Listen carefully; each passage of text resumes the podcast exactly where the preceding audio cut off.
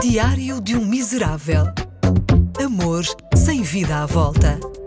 Diário de um Miserável. Um podcast exclusivo com Ricardo Coto.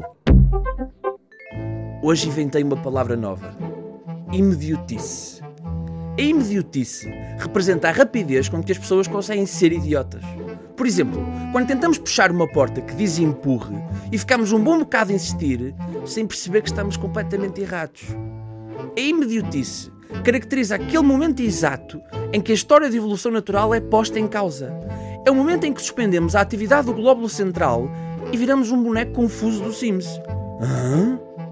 Quem nunca passou por aquele momento de antecipar um certo assunto e na hora de finalmente o mencionar, não se lembrar? Ai, varreu-se-me, o que é que eu ia dizer? E segue-se um silêncio.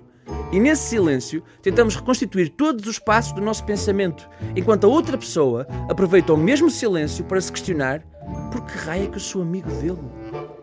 Arriscando uma metáfora difícil de entender, diria que por vezes o nosso cérebro são dois ratos a jogar ténis de mesa e a imediotice é o momento em que um desses ratos falha uma bola. Somos os únicos animais racionais, morais e conscientes do planeta, mas também somos os únicos animais dotados da capacidade de ser idiota. Um cão que corre atrás do próprio rabo é engraçado, mas ele não percebe o ridículo da sua situação. O mesmo não se pode dizer de um humano que anda desesperado atrás dos seus óculos enquanto os tem postos.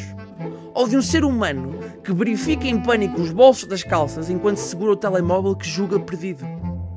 A imediotice é uma espécie de humildade de espécie. Viram? Usei duas vezes a palavra espécie na mesma frase, mesmo tendo um manancial de sinónimos disponível. Isso faz de mim o quê? Um idiota. Um ser humano idiota. Passo o pleonasmo, claro. Precisamos de fazer figura de idiota para nos lembrarmos de que somos falíveis e finitos. Precisamos de experienciar a vergonha de responder obrigado a uma pessoa que nos diz obrigado em vez de lhe dizer o adequado de nada porque dessa forma essa pessoa rir-se-á de nós e achar-nos a um idiota. Pelo menos até ela própria fazer essa figurinha ridícula.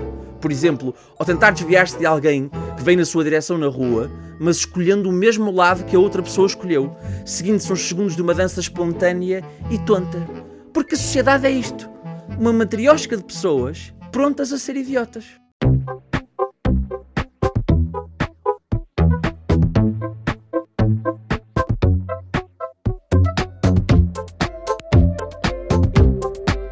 Diário de um Miserável. Um podcast exclusivo com Ricardo Coto.